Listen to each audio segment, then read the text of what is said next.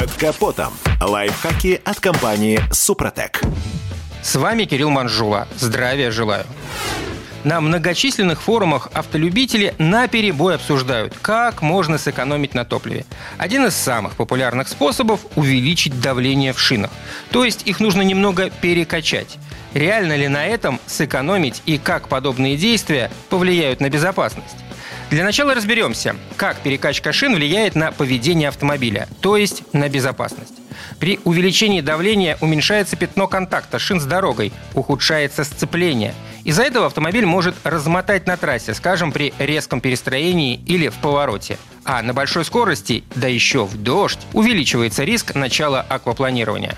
Перекачка снижает и ресурс деталей подвески, ведь покрышки хуже демпфируют дорожные неровности. По ощущениям получается, как будто на автомобиль поставили низкопрофильные покрышки. Если ездить так долго, то придется менять сайлент-блоки. Ряд автопроизводителей, ссылаясь на собственные тесты, утверждают, что если давление в покрышках увеличить с 2 до 2,5 бар, можно сэкономить около полутора процентов топлива. То есть потратить не 10 литров на 100 километров пути, а 9,85.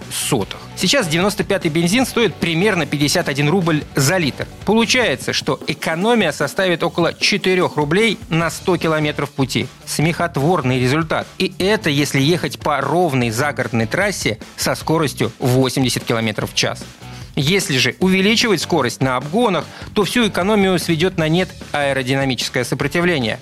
А если у машины аэродинамика кирпича, то мудрить с давлением и вовсе не стоит. Что уж говорить о движении в городе, где светофоры и пробки. Так что перекачкой шин сэкономить не получится. А вот проблемы на дороге могут быть серьезные. Если на извилистом шоссе пошел дождь, водитель может не справиться с управлением и улететь в кювет тогда попытка сберечь литры топлива закончится серьезными последствиями. Даже если поездка получится без аварийной, то от повышенного давления пострадает протектор, который будет изнашиваться быстрее обычного. А вот если обработать автомобиль по технологии компании Супротек и добавлять при заправке моющей присадки СГА для бензина или СДА для дизеля, то экономия выйдет реальная. На этом пока все. С вами был Кирилл Манжула. Слушайте рубрику «Под капотом» и программу «Мой автомобиль» в подкастах на нашем сайте и в мобильном приложении «Радио КП», а в эфире с понедельника по четверг в 7 утра. И помните, мы не истина в последней инстанции, но направление указываем верное.